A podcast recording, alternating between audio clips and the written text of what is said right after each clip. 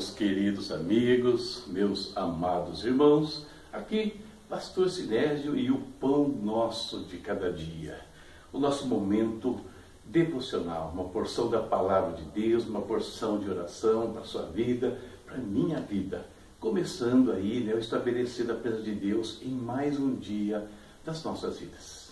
Ok? Esse é o quadro do seu canal A Palavra Responde.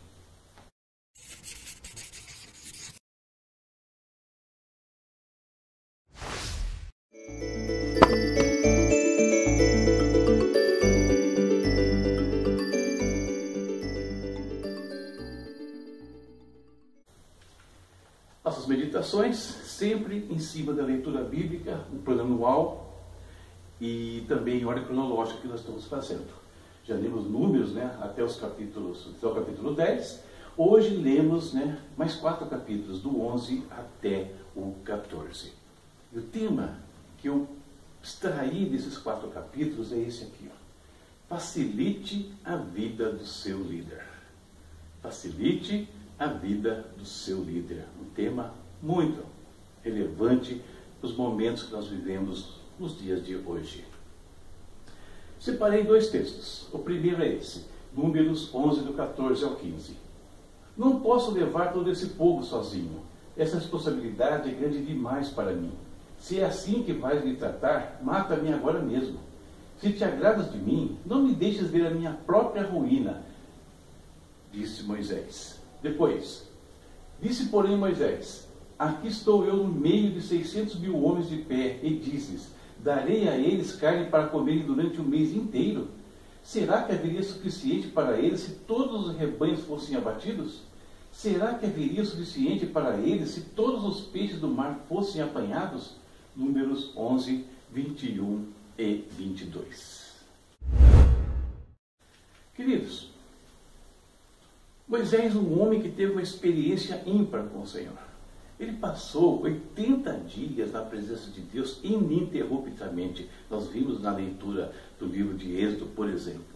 Ele teve experiências profundas, maravilhosas com o Senhor, realizou obras tremendas. E agora nós vemos ele aqui disposto a entregar o seu cargo, disposto a morrer.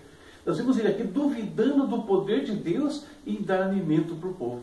Que pressão cruel foi essa que levou esse homem a esta situação? Eu posso citar quatro extraindo desses capítulos. Primeira, murmurações. Murmurações de um povo ingrato, né, que é, em relação tanto a Moisés quanto ao seu próprio Deus. Tudo que Moisés fez por eles, tudo que o Senhor tinha feito por eles, nada disso estava contando. Eles só sabiam ficar olhando para trás, pensando no passado, reclamando do presente e da provisão diária que Deus tinha dado para eles. Críticas familiares. Nós vemos aí os próprios irmãos de Moisés se levantando contra ele, colocando em xeque a sua liderança. Terceiro, falta de apoio. Você percebeu? Já, já é o segundo ano é, depois que eles saíram do Egito e eles estão na fronteira de Canaã, na fronteira da terra prometida. Dois anos depois somente. E então, na hora crucial, Moisés pega 12 homens para ajudá-lo na estratégia de conquista da terra. E o que esses homens fazem? Dez deles se levantam contra Moisés, inflamam a terra, inflamam o povo e cria-se um, ali toda uma rebelião. O povo, depois de ouvir né, a, a, repreensão de Deus, sabendo que não era mais para se aproximar da terra, eles, eles desobedecem ao Senhor, desobedecem a Moisés, tentam e são derrotados. E Moisés tem que ver então esse quadro de derrota onde não era necessário. Tudo isso, queridos, forma um peso enorme na costa de um líder, na costa daquele líder e vai levá-lo às atitudes que nós lemos nos dois textos iniciais. A situação de Moisés lembra de muitos homens e mulheres de Deus, homens que são realmente é, é, servos de Deus, mulheres que são servos de Deus nos dias de hoje. Não estou falando de picareta, estou falando de gente de Deus. E Moisés lembra muito a situação que alguns deles vivem ainda nos dias de hoje. Eles buscam no Senhor um alimento espiritual para o seu povo todos os dias. No entanto, os críticos descrevem o seu esforço como cansativo e sem gosto. E aí eu pergunto para nós: será que nós temos sido gratos ao alimento espiritual que os nossos líderes e pastores têm ministrado às nossas vidas? Será que nós temos sido gratos à provisão diária que o Senhor nos dá?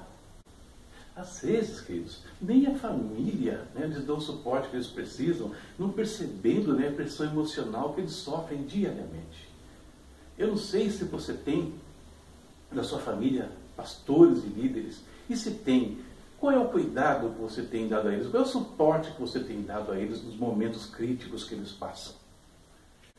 Outro ponto ainda, às vezes a pessoa com quem o líder mais conta né, para a execução de um projeto que pode mudar o rumo da igreja, o rumo da comunidade, na hora H ele se volta contra o líder ou contra as ideias propostas. Quando nós participamos de um projeto, quando você participou de um projeto, né, qual foi a sua atitude? Qual foi a minha atitude?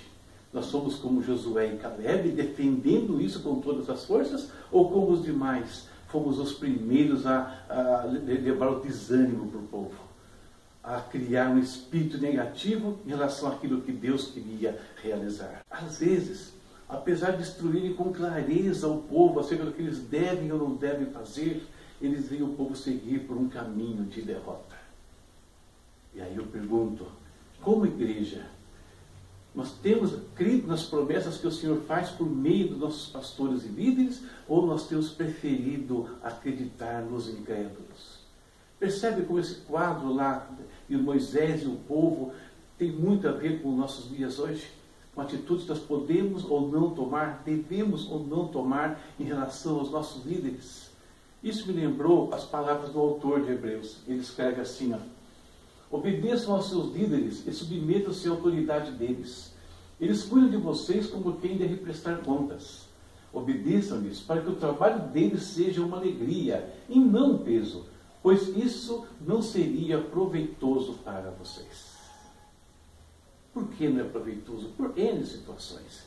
Às vezes temos um líder disposto, é, renovado, tendo a, toda disposição para fazer a obra de Deus acontecer, nós temos um vídeo, às vezes, com a imagem que está aqui na tela, né, de fundo, sobrecarregado. E aí, pergunto e fecho assim a nossa reflexão. Que sentimento nós temos provocado no coração dos nossos líderes? Quando os nossos líderes lembram de nós, lembram de você, de alguém da sua igreja, que sentimento aflora o coração deles? O de Moisés, queridos, foi de tentar de desistir do seu trabalho. Foi, foi duvidar do poder daquele Deus que tantas coisas realizou em nome dele. Veja a que ponto pode chegar a pressão de um grupo sobre o seu líder. Agora chegamos ao momento precioso da nossa oração. Vamos falar com o Pai. Gostaria hoje de interceder especificamente pelos nossos líderes, pastores, é, aqueles que estão investidos de autoridade no reino de Deus e que sofrem muitas vezes esse tipo de situação que eu apresentei para vocês, né? ou esses tipos de situações. Vamos orar? Querido Pai, em nome de Jesus, ó Deus, eu quero te bendizer nesta manhã, quero te glorificar nesta manhã, mais uma vez, Pai eterno. Glorifico a Ti, Deus, pela vida que o Senhor tem nos concedido dia após dia, pela proteção do Senhor, pela provisão do Senhor, Deus. E eu quero, Senhor, hoje que essas bênçãos tuas, Pai, essa, essa proteção que o Senhor devota aos teus filhos, essa provisão que o Senhor não deixa, Pai, eh, falhar na vida deles, Pai, essa vida que o Senhor faz borbulhar dentro de cada um, esteja hoje, Pai, sobre os pastores, ó Deus, sobre os líderes, Pai, sobre todos que estão investidos de autoridade no teu reino, Pai eterno. Em nome do Senhor Jesus, eu peço, Senhor Cuida deles. O Senhor sabe, Pai, o que eles estão passando neste momento, se é um levante da sua igreja, às vezes injusto contra a vida deles, se são familiares que não dão o apoio que eles precisam, Senhor, se são líderes que, que são pessoas chaves ali, mas que têm falhado na hora de realizar um projeto, Pai. Enfim, Senhor Deus, se é a angústia de ver um povo se afastar dos teus caminhos, apesar da insistente pregação e ensino da tua palavra. Pai eterno, fica com esses homens e mulheres hoje.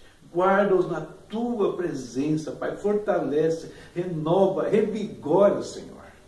Nós veremos ao final, Pai, que Moisés não perdeu a sua visão, não perdeu o seu vigor até o seu último dia de vida, porque o Senhor estava com ele.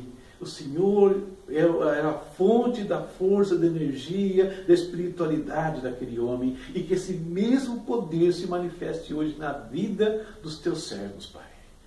Também oro pela nossa igreja, Pai, como um todo, Deus. Nos ajude, Pai, a nos integrarmos no corpo, Tira, Senhor, do nosso coração todo sentimento negativo, às vezes, que acabam prejudicando o grupo, prejudicando líderes, Pai. Nos ajuda, Pai, a não entrar por esses caminhos, a não ouvir os incrédulos, a não olhar para o passado, Pai. A sermos, é, contentamento com as coisas que o Senhor tem nos dado, seja na forma espiritual, seja na forma material, meu Deus. Dá-nos um coração grato, Pai, porque corações gratos não murmuram, Pai eterno. Deus querido, essa é a minha oração no dia de hoje. Oro também, mais uma vez, pelo lar, pela vida, pela família dos teus filhos que têm acompanhado esse momento devocional. Estende as tuas mãos poderosamente nessa casa. Faz ali acontecer os teus milagres, Pai, segundo a necessidade de cada um. Em nome do Senhor Jesus. Obrigado por esse dia, meu Deus. Muito obrigado por este dia, meu Pai. Amém. Amém.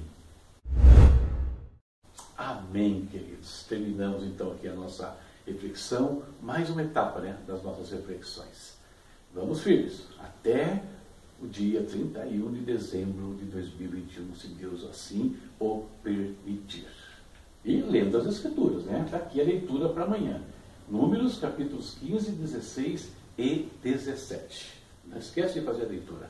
Tá? É rapidinho. Né? Com pouco investimento de tempo você lê e já fica com essa palavra no seu coração aí para a nossa próxima reflexão.